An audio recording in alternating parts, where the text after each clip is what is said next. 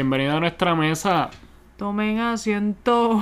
y sean parte de esta conversación. Mi nombre es Geraldo Enrique, mejor conocido como Jero, y me acompaña. Melody Rivera Hernández y al lado de nosotros está la señorita Ikaru haciendo lo que nosotros le llamamos un push-up. Está ahí. Ella está de oyente full. Ella está de oyente full. Se acomodó encima de la caja de pizza y ya. Le deberíamos hacer una entrevista a ella próximamente. Yo creo que una de dos. Ella cuando habla es porque quiere ser parte del podcast. O cuando se duerme, como va a ser ya mismo, porque mira, está dejando los Ya cerró los ojos. Sí, ya. Es que ella dice, ah, no me voy a entrevistar, adiós. Goodbye, good night. Aquí estoy. Me va a costar dormir. Y ya. Así que le damos la bienvenida a este podcast, el cual el tema de hoy está bastante interesante. Yo creo que digo eso todos los episodios. Pero sí, está bastante interesante porque lo pensamos ahorita. Sí, apareció de momento. O sea, para mí es algo que usualmente yo toco mi- en mi día a día, que son experimentos o diseño de diferentes estudios animales. Pero esta vez no, esta vez dije, ok, ¿cuáles son los experimentos más inmorales que se han hecho en la historia de la humanidad? Que dieron a paso a otras cosas ¿verdad? Que llamaríamos buenas, pero al final del día fueron cosas malas que le hicieron a la gente simplemente por la curiosidad de ciertos científicos. Así que hoy vamos a hablar de cinco experimentos inmorales en los cuales vamos a abundar en cada uno. Y el primero que tengo aquí, ese, de ese experimento nosotros hablamos en la universidad y es el experimento de la prisión de Stanford. En este experimento que se hizo en el año seten- en 1971, Re- bastante reciente. sí, eh, Ok. bueno, son 50 años atrás. Bueno, sí, pero Ha para pasado mí un lo montón, sé. ha pasado un montón de, de los 70 para acá. Pero yo siento que en cuestión de investigación, yo siento como que los 70 no es algo, no lo siento tan viejo. Bueno, Cuéntame, ¿qué En sí- pasó en la Universidad de Stanford? Que, eh, el objetivo del estudio era estudiar el comportamiento humano en situaciones de encarcelamiento y el efecto de poder en las relaciones sociales. Lo que se hizo fue que tenían a 24 estudiantes y los dividieron 12 y 12, en los cuales unos eran guardias y otros eran prisioneros, entre comillas. Estás hablando de estudiantes, no estás hablando Sí, de... sí, sí, de estudiantes universitarios. So, ellos tienen que actuar. ¿Qué pasa? El experimento se supone que durará dos semanas, pero a los seis días tuvieron que pararlo. Porque los estudiantes que eran guardias, como que se tomaron el rol súper en serio y empezaron a, a darle cantazo a los presos. Abusar su poder. Sí, abusar de poder. So, tuvieron que parar el experimento, básicamente.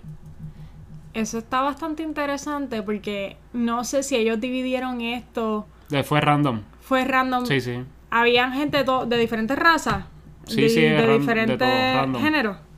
Bueno, creo que, creo que, si no me equivoco, creo que todos eran hombres, pero eh, creo, no sé decirte si había mujeres, pero creo que todos eran hombres. Ok. Eso está bastante interesante porque siento que quizás podría haber una diferencia entre hombre y mujer, ¿verdad? No sé, yo pensando acá. Eh, pero yo me imagino que si las personas fueron de diferentes razas, es posible que hasta haya sido peor, como que esa interacción entre los guardias y los prisioneros. Ah, independientemente, independientemente fuese raza o fuese género, eh, es como el humano, porque todo esto es simulación, como que todo fue simulado. Tú vas a actuar que eres guardia en esta aparentemente prisión que creamos aquí, como si fuese un escenario de teatro, básicamente, pero fue en el sótano de uno de los edificios de- del departamento, de uno de los departamentos. Y, y es eso, es como cómo se comporta el humano, independientemente si es blanco negro, si es hombre o mujer, en teniendo ese puesto de poder. de poder. Entonces, los que se comportaron así en cuestión del abuso de poder solamente fueron los guardias, ¿verdad? No cuenta o no sabes cómo reaccionaban los prisioneros. Bueno, los se es que los prisioneros no podían hacer nada. Básicamente, sí, se formaban trifulcas entre guardias y prisioneros, pero al final del día los prisioneros no podían hacer nada en esta simulación. Sí, los policías tienen ese poder. Eso me pareció bastante interesante porque me puso a pensar en un experimento del que había leído antes. Y de hecho no hablo de eso aquí, pero lo quería traer a colación y es de un experimento en el que una persona está tiene un investigador que es la, auto- la, la cara de la autoridad en el, en el cuarto, en the room. Y en el otro lado hay otra persona a la que le están dando unos shocks eléctricos. Y yo hablo de ese. Ah, vas a hablar. Sí, sí. ok. Bueno, pues me pareció. Ok. Pues no lo cuento, no digo nada. No, Entonces, ese es el último Me quedo acá. Ok, pues nada. Eso me recordó eso. Y cuando lo cuando hables de ello, pues podemos entonces conversar de cómo yo relac- cómo relaciono ambos. De este hicieron una película. eh, hay documentales, pero de este experimento de Stanford hicieron una película. Hablando. Hablando de eso, básicamente. Completo, contando Sí, toda la todo, historia. todo, Exacto. Wow. Sí, porque también tú ves el rol del psicólogo, que se llama Simbaldo. Philip Simbaldo. Entonces, otra pregunta. ¿El psicólogo es el quien decide parar este experimento? No el grupo como tal, como no el, no el grupo de del el grupo del psicólogo, como que lo que estaban estudiando eso. Sí, los científicos que ellos- estaban ajá. estudiando juntos, este, Es el como que, cabecilla que es Simbaldo o... Como que mira, ok, ya, esto no puede seguir. En verdad, esto se está saliendo de control. Mira cómo esta gente se está comportando. Bueno, al menos lo pararon. Sí, sí. Pero no está mal, está mal. Pero la realidad es que no se sabía a qué iba a dar ese estudio y por eso lo hicieron. Pero me imagino que tenían una hipótesis. Aquí, sí, sí, como dije al principio, era era para ver cómo se, se cómo se compor- comportaban la gente. So, el- pues el experimento se ha criticado mucho por las prácticas éticas que utilizaron, por eso de toda esta simulación de la cárcel y todo este qué sé yo. Eh, pero contribuyó al conocimiento del comportamiento humano en esas situaciones donde cómo te comportas siendo estando en la cárcel, como siendo tú el prisionero y cómo te comportas tú con cierta influencia de poder. Este tema en general, y yo creo que, nada, lo puedo traer como conclusión, pero... ah, No, no del podcast, pero... Hay muchos científicos que le dieron el poder para hacer este tipo de experimentos. Y ellos son los que están corriendo estos experimentos. Y pues quizás se encontraron muchas cosas y pudimos aprender muchas cosas del comportamiento humano, hasta nuestra fisiología como tal, cómo funcionamos. Pero ¿a qué costo? Sí, eh, sí, es para el, para el futuro de cierta forma, pero no se pudo completar. Al final del día, se- Lo que pudieron se observar pudo- fueron de no, esos se- fue eso y días. ya. Ok. Bueno, pues yo tengo otro que es un poquito más distinto y tiene que ver con drogas que al día de hoy se consideran pues recreacionales, pero que no son eh, legales. Y ese experimento es del CIA con LSD o ácido, como le quieran llamar. Lo que, lo que hizo el CIA fue que cogió diferentes sujetos experimentales y le dieron LSD, si no me equivoco, en diferentes cantidades. Y esto pasó entre el año 1950 y el 1960. Y lo que ellos querían saber era si el LSD funcionaba como algún suero de la verdad como tal que te sacara la verdad o un arma de control mental. So, ellos están usando eso como método de, de entrevista, de tortura, de, de qué. Pues literalmente lo que ellos querían hacer era no como de tortura hacia los sujetos como tal, pero para ellos conocer si se podía utilizar como sac- para sacarle la verdad a alguien o un arma de control mental.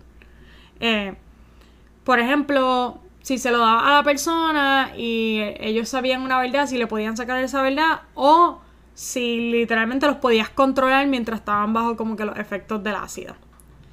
Que está bien interesante porque esto pasa en el, entre el 1950 y el, y el 1960. Y si no me equivoco, justo antes de eso es que el científico doctor Albert Hoffman descubre los efectos del, ácido, pero a una, a una cantidad bien alta. Y entonces se estaban haciendo investigaciones durante ese tiempo. Después que él descubre el ácido, se empiezan a hacer investigaciones.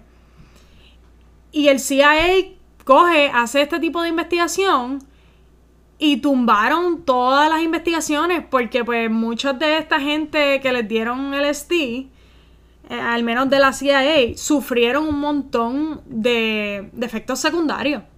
Como que muchos de ellos todavía tenían psicosis después de haberse metido esta droga psicodélica o de momento empezaban a alucinar.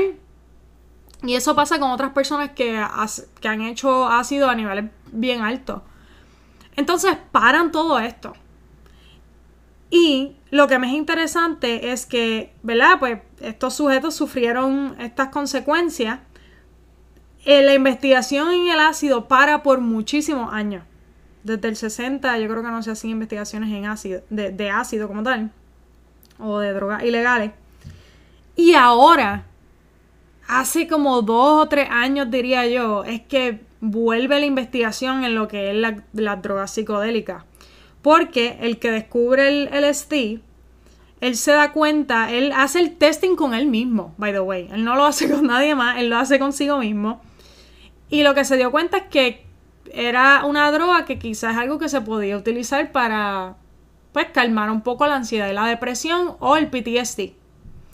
Entonces él dice, contra, personas que sufran de diferentes enfermedades mentales la podemos tratar con esto. Pero pasan otros efectos secundarios. El gobierno, si no me equivoco, tuvo un subject, eh, fue algo bien touchy en cuestión con las drogas ilegales. Entonces paran toda la investigación que tiene que ver con eso en muchos países, porque Albert Hoffman lo descubre en los Países Bajos, si no me equivoco.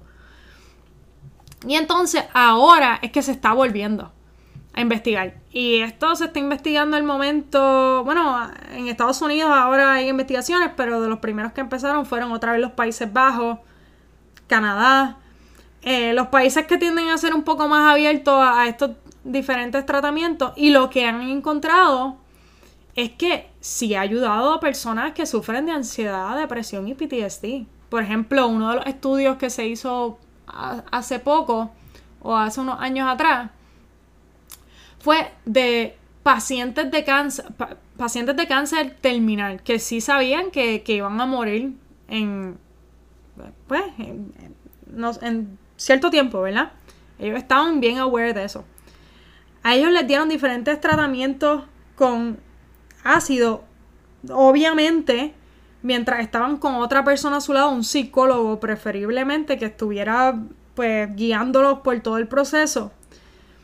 Cuando esos pacientes salen de esa de, de, se me está escapando. del efecto de la droga. De, exacto del efecto de la droga se dan cuenta que les dio una un better acceptance de lo que les iba a pasar como que mira todos nos vamos a morir al final del día y sí, tuvieron consecuencias muy buenas todos al final del día, diciendo que pues les trajo un poco más de aceptación a la situación que ellos estaban pasando al momento. So, ¿qué es lo que entonces estaba haciendo mal la, la CIA? ¿Estaba dando las dosis muy altas a esta gente sin regulación? Mira, ¿O porque si la droga realmente está ayudando en otros aspectos? Sí, la dosis es algo que todavía no se entiende muy bien, si no me equivoco, o al momento lo que tratan de hacer los estudios es con dosis bien bajas, para, porque si tú haces una dosis bien alta, pues te puedes freír el cerebro. pero lo que estaba haciendo mal la CIA era literalmente para el, el propósito de la investigación de ellos. Que cuando ellos tratan, e, ellos literalmente, la hipótesis de ellos es como que, mira, el ácido tiene este efecto o este otro tipo de efecto. ¿Cómo buscamos esto? Y la manera en que ellos buscan eso para ver si le sacan esa información a la gente o literalmente los trataban de hacer que la gente hiciera lo que ellos quisieran. Eso te puede causar un trauma. So, yo me imagino, estoy tratando de pensar cómo ellos entonces medían ese experimento en el sentido de que qué verdad le querían sacar al, al, sujeto en sí. Yo me imagino que ellos, que el sujeto se iba con otro tipo al otro cuarto y el tipo le decía, ok, el número que, que yo quiero que tú te guardes en secreto es el 2003. Entonces el el tipo va al otro cuarto y el tipo le dice, ok, métete el ácido. Te tengo que sacar el número. Y él como que, ah, no, no, no, nunca pudieron sacarle el número, o sea, no funciona. No sé, no sé cómo tú mides, déjame sacarle la verdad a esta persona. Porque el lado de controlarlo, pues lo entiendo. Eh, que después yo me imagino que dijeron, ok, las drogas no sirven para controlar a la gente, vamos a usar el método estrambótico. Bueno, otra de las cosas también fue que en este estudio no hubo consentimiento. Ok. Eran voluntarios, pero muchos de ellos eran pacientes psiquiátricos Mm. que no estaban aptos para dar un Para tomar una decisión para de, tomar decir- una Ah, decisión. ok. Entonces, cuando a estas personas tú también le das ácido, pues ya le estás haciendo todo peor. Y también eran prisioneros. Este, también habían otros que eran prisioneros. Chacho, antes... Usaban eso- a los prisioneros para todo. Ese... Bueno, voy a hablar de, del próximo experimento. El próximo experimento pasa en 1803 y es un italiano que se llamaba Giovanni Aldini. Y este experimento le llaman el experimento del monstruo Frankenstein. Hmm. Pero, eh, ok, Quise- quiero hablar de este experimento porque se pensaba una cosa por el efecto que tuvo, pero realmente no era eso. Explico. Giovanni lo que quería era, él lo que hacía era que con cuerpos muertos de personas, él le daba electricidad para ver cómo se comportaban los músculos o cómo se estimulaban los músculos y observar las reacciones del cuerpo a tener niveles de, de electricidad bien alta. Eh, la gente cree, algunas personas creen que él lo que quería era tratar de darle vida otra vez a, eso, a esos cuerpos a través de la electricidad, porque este experimento inspiró a la novela de Mary Shelley, Frankenstein. So, mucha gente confunde esa novela con que, ah, te están inspirando en Giovanni, so Giovanni lo que quería hacer era tratar de resucitar a la gente con electricidad, pero no. Él lo que estaba tratando era de ver cómo, cómo se comporta el cuerpo a un nivel extremo de electricidad. Eh, pero sí, se asocian las dos cosas y está bastante cool como un experimento eh, influyó a desarrollar una de las novelas clásicas más, más reconocidas a nivel mundial. Yo no sabía que eso era basado en algo medio Sí. real. Sí, sí. Entonces, era, dijiste que eran gente muerta, ¿verdad? Sí, gente que ya está muerta, exacto. Entonces, lo que se hizo mal ahí fue que no se pidió consentimiento antes de que estas personas murieran por su cuerpo. Después que murieran, usar su cuerpo para eso. Sí, exactamente. Él como que, pues, ah, yo no sé que él era bien, bien, yo sé que era un científico y físico, pero estamos hablando de 1800. So, ahí no sé, no sé cuál era el proceso cuando alguien se moría. so, él quizás en ese en ese tiempo no lo veían como es como que ah, pues, ya está muerto, hagan con el cuerpo lo que sea o, o qué sé yo, quizás había era gente que moría y nadie los reclamaba y él cogía el cuerpo y entonces ah, pues, vamos a experimentar con esto a ver Sí. qué pasa. Eh, so, ajá, Espero que de ahí haya salido el consentimiento antes de morir o el que tú pones en tu licencia, como que mira, donarías tu cuerpo si pasa algo y te mueres. Pero esto fue en los 1800 y yo no sé hace cuánto tiempo el consentimiento sí, yo de tampoco morir. sé. Pero está interesante, Surgió. está interesante el, como ya dije, como, como un proceso científico inspiró a una novela A una clásica novela. que es, una de las más reconocidas. Claro que mundial. sí, claro que sí. Todo el mundo sabe quién es Todo el mundo Frankenstein. sabe que es Frankenstein. y todo el mundo sabe de qué se trata Frankenstein, aunque no hayas leído la novela. Exactamente. Aunque no hayas leído. So, sí, este es el tercer experimento extraño. Porque me pongo también en los pies de. Como que en su cabeza. Como que, ah, quiero ver cómo se comporta el cuerpo humano a través de la electricidad. Pero es como que, ¿para qué? Si está muerto. Como que no va a reaccionar igual. Pero tú no lo sabes en el 1800. Bueno, como que tú no sabes exacto. todo. Como lo- los músculos, cuánto... So, su nivel de curiosidad era. Ah, dame dar electricidad a esta gente, a ver. Sí, a un tejido. Déjame un darle electricidad a un tejido que ya está muerto, que no sé cuál es la diferencia en cuestión de reacción. Y ahí entonces mi amigo So, es Nelson, interesante. el patólogo, nos puede decir. So, es interesante cómo en esa época los el nivel de curiosidad que tenía la gente. Como que yo no pen- pensaría, ah, dame dar electricidad a gente muerta, a ver qué pasa. Sí. Si pasa algo. Él era físico, ¿verdad? Era físico. Ah, Sí. so, imagino que por ahí va todo. So, sí, no. no sé. Eh, bastante, bastante impresionante, pero mal para la gente que le cogieron el cuerpo literalmente sin ellos saber. Sí, yo saber. Y uno de los experimentos de los que yo quería hablar tiene que ver directamente con nosotros, las mujeres puertorriqueñas. Ok. Y la audiencia que me diga si han escuchado esto antes, pero esto cuando yo escuché de, este experimento por primera vez, a mí me marcó un montón porque me hizo repensar todo. Eh, y esto se trata sobre la píldora anticonceptiva, cómo, cómo generaron la píldora anticoncep- anticonceptiva. Y uno de los experimentos más grandes, y yo digo que el experimento más grande que ocurrió de la píldora anticonceptiva fue en mujeres puertorriqueñas. Pero fueron, fue hecho por científicos americanos, específicamente John Rock y George Pincus. Y lo que hicieron no estuvo bien, para nada. Pero ese experimento fue el que dio a paso a nosotros saber cuáles son ciertas dosis correctas o realmente cómo funciona la píldora anticonceptiva en el cuerpo. Pero no estuvo bien porque una, no había consentimiento de ella. Muchas de ellas ni sabía que le estaban dando una píldora anticonceptiva o lo que hacía la píldora anticonceptiva. Supuestamente yo he escuchado rumores de personas, de mujeres que perdieron su fertilidad a causa de este experimento. Pero al final del día lo consideran, quote unquote, rumores. Como que nada definitivo. Pero muchas, muchas mujeres no, no sabían ni siquiera que ellas estaban tomando eso. ¿Y esto para qué tiempo? Esto, wow, a mí se me olvidó. Te puedo buscar ahora. Pero no dice.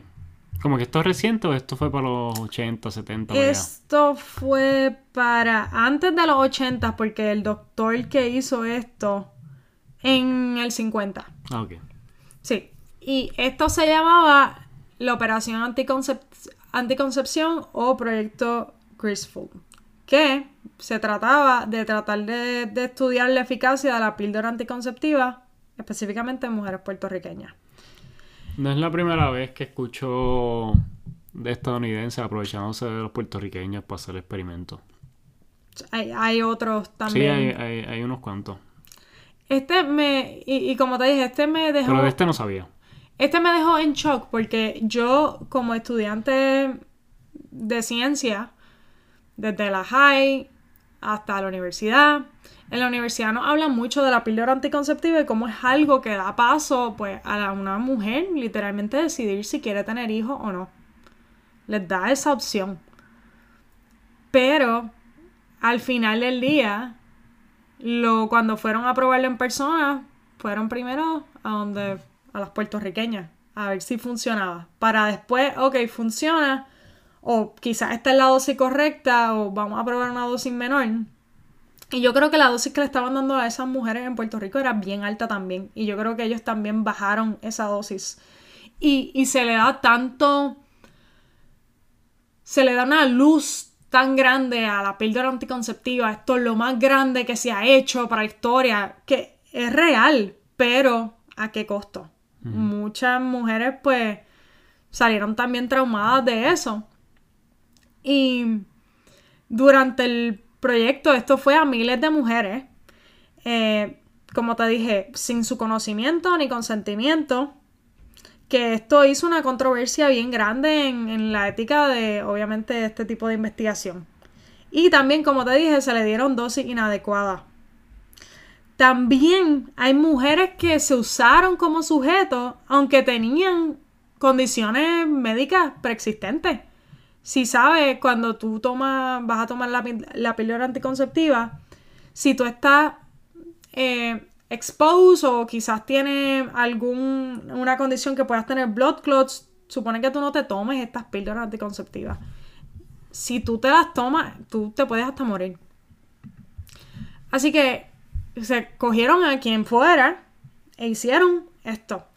Y una de las cosas que me pareció bien interesante es que estos dos tipos, John Rock, que fue uno de los.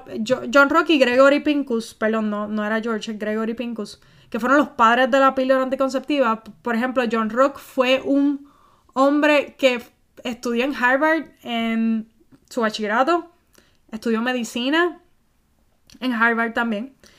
Y fue de la facultad eh, de medicina en Harvard. So, estos eran científicos súper trepados que con ese poder hicieron lo que quisieron.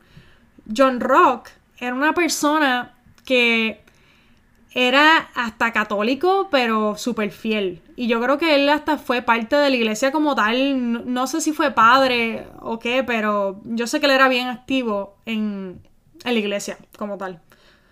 Entonces a él lo veían como un dios porque literalmente él iba contra la iglesia y decía, no, las mujeres y las familias tienen, deberían tener la oportunidad de poder planificar su hijo porque estamos en una sociedad que pues obviamente ya las cosas no trabajan como antes.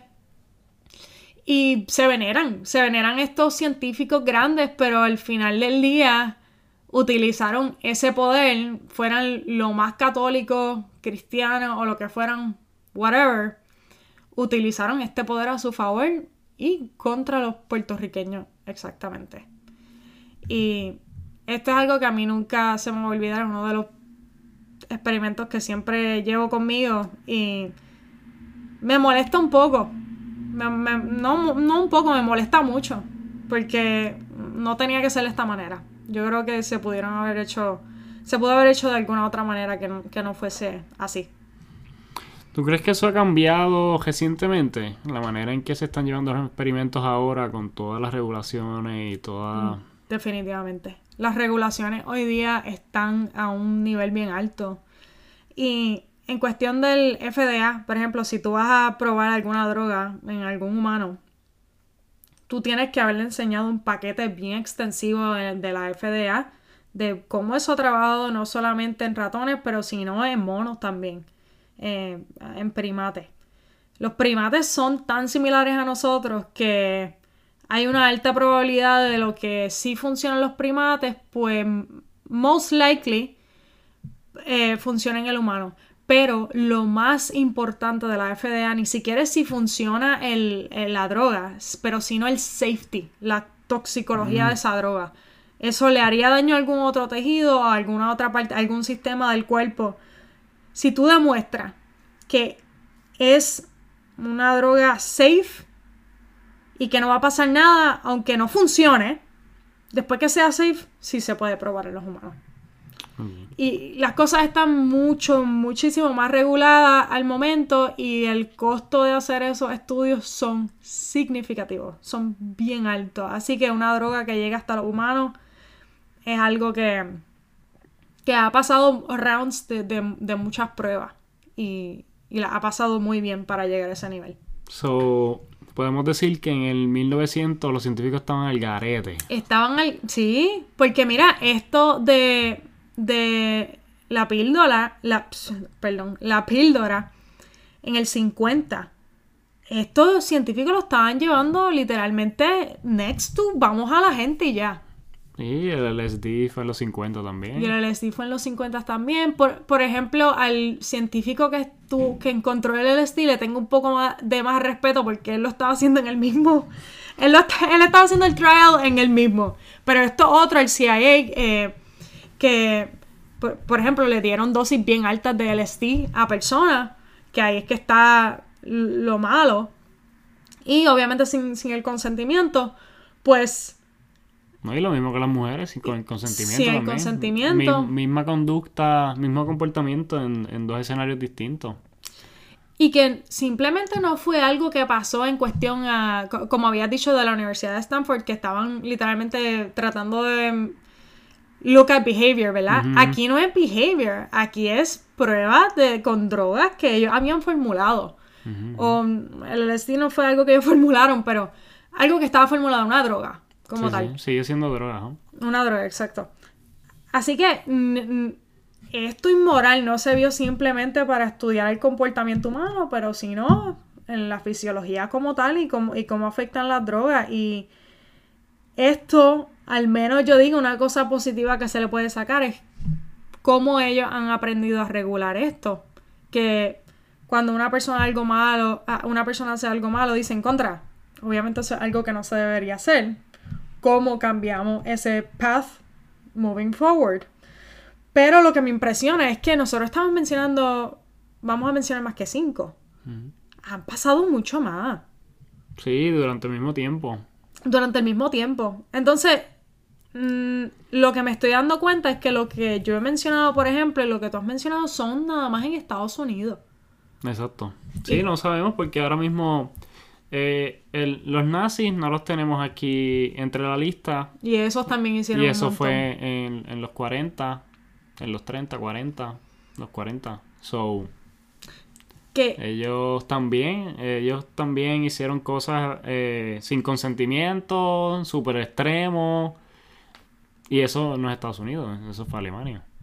Así que estamos hablando, por ejemplo, nada más de Estados Unidos. Entonces le incluyes Alemania y le incluyes todos los otros países que me imagino, estoy casi seguro, hicieron experimentos Yo- o todavía hacen experimentos de esta Yo, manera. yo estoy, yo apuesto lo que sea que todos los países que son eh, grandes potencias hoy día, en su momento en el pasado tuvieron que hacer algo extremo, como que India con su gente, China con su gente, Francia con su gente, como que yo... Japón ah, pasó. Toda esa, yo entiendo que porque no había las regulaciones que hay ahora. Y tampoco hay como que en lo que en el en el en el año de en el siglo XX tampoco hay la exposición que hay ahora.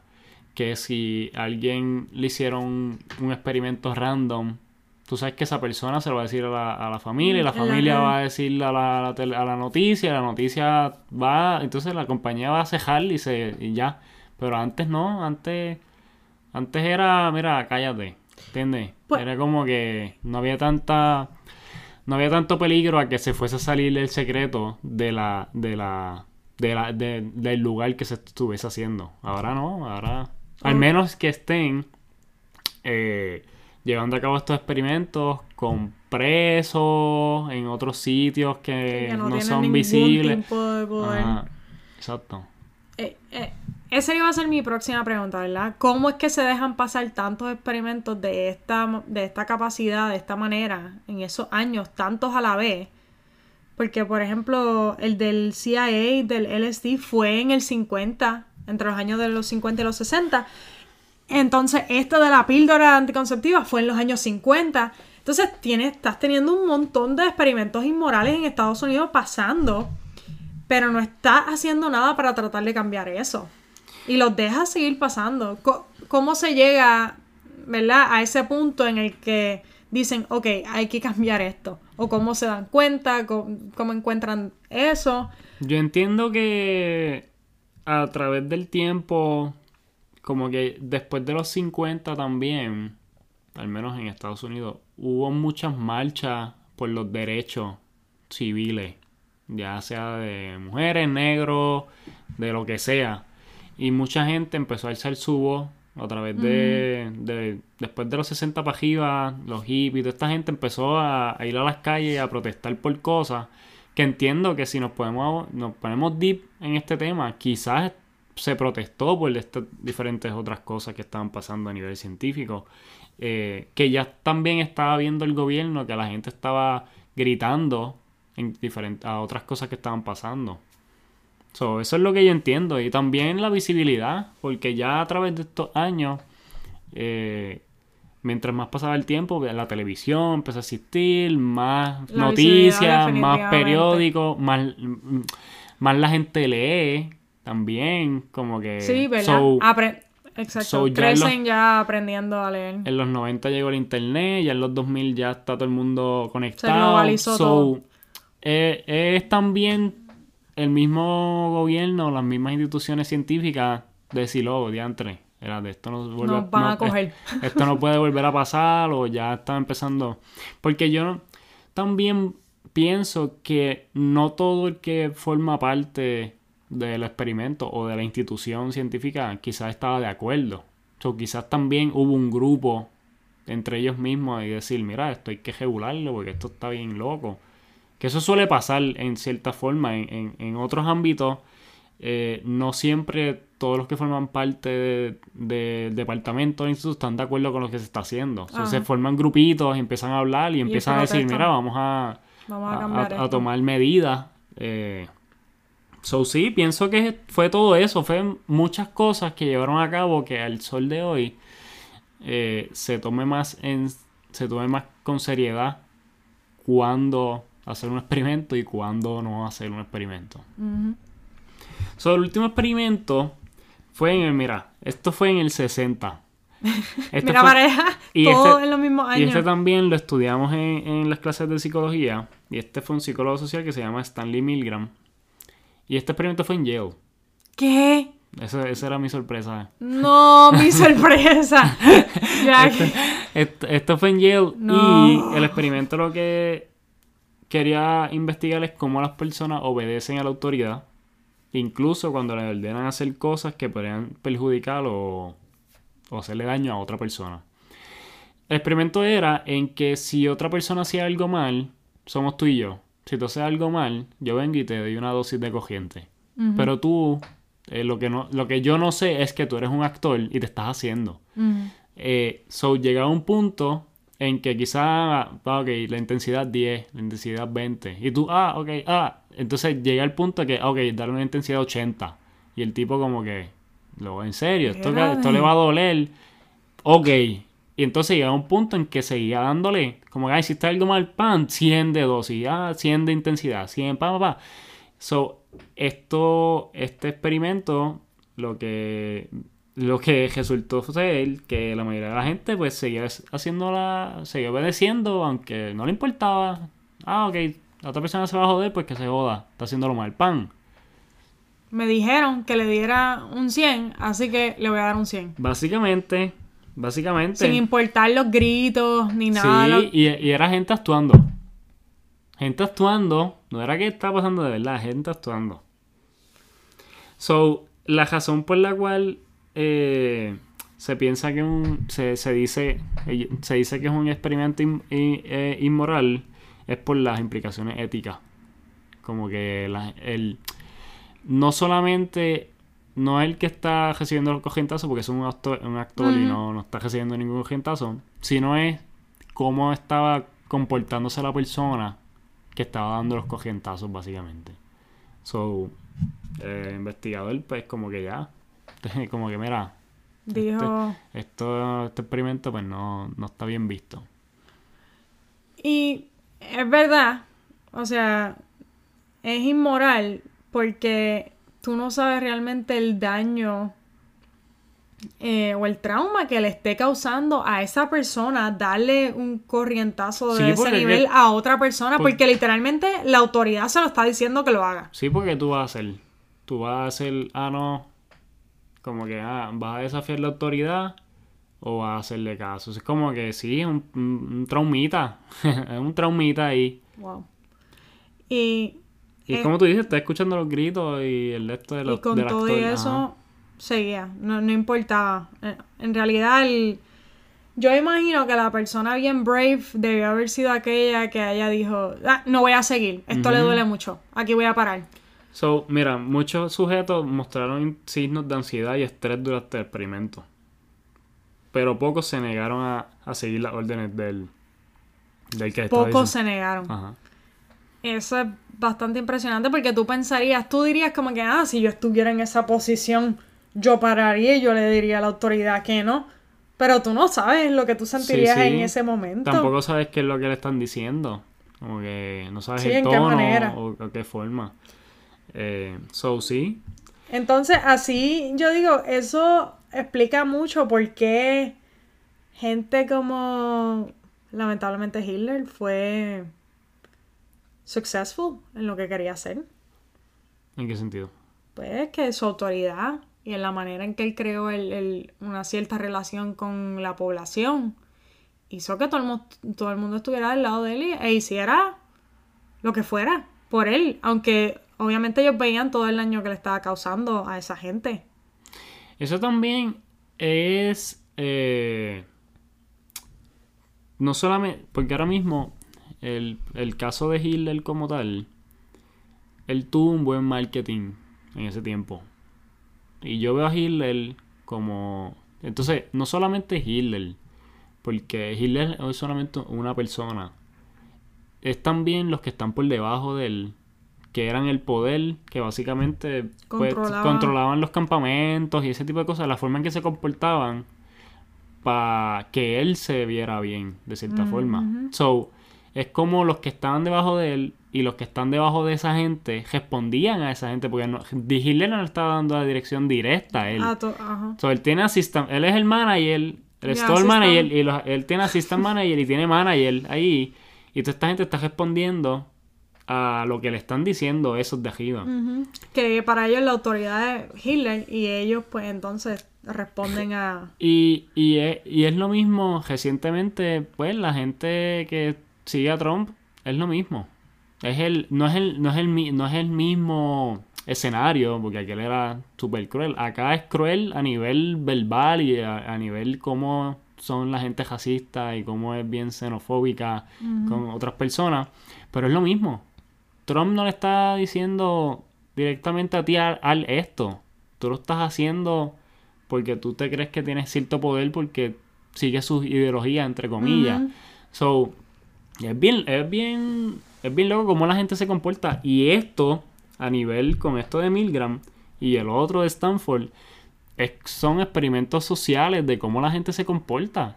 Y, y, es- y eso de Hitler, de cómo la gente se comporta con Hitler y cómo la gente se comporta con Trump, no es un experimento, es la gente, es la gente. Nadie los está estudiando, nadie les puso un escenario, ellos están comportándose tal y como son.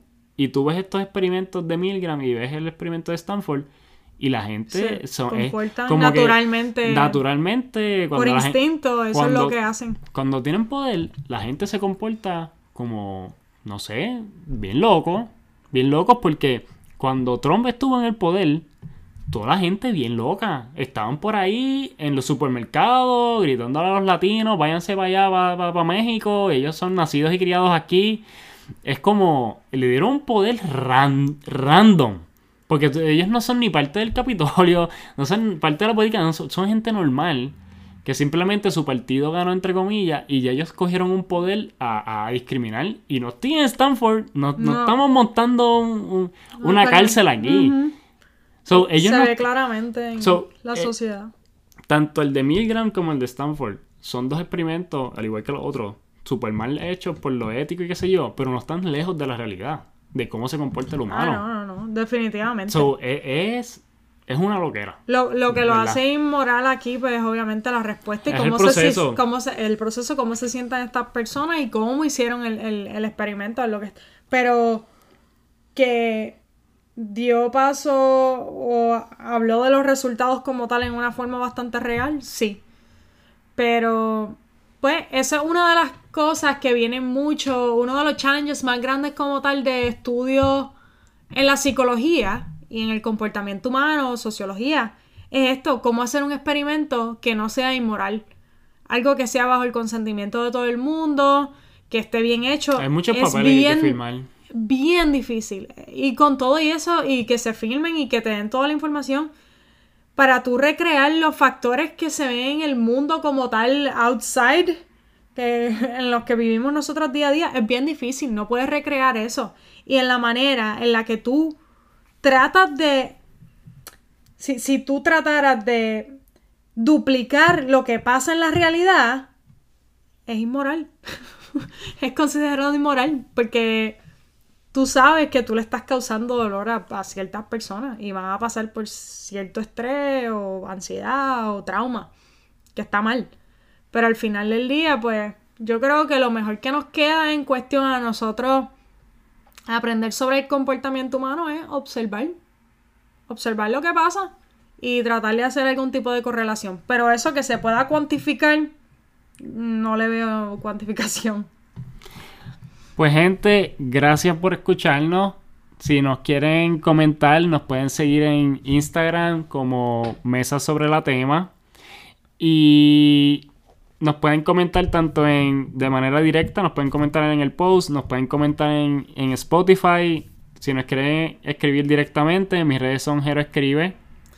Y mi Instagram es melo underscore pr. Y en Twitter también me pueden comentar.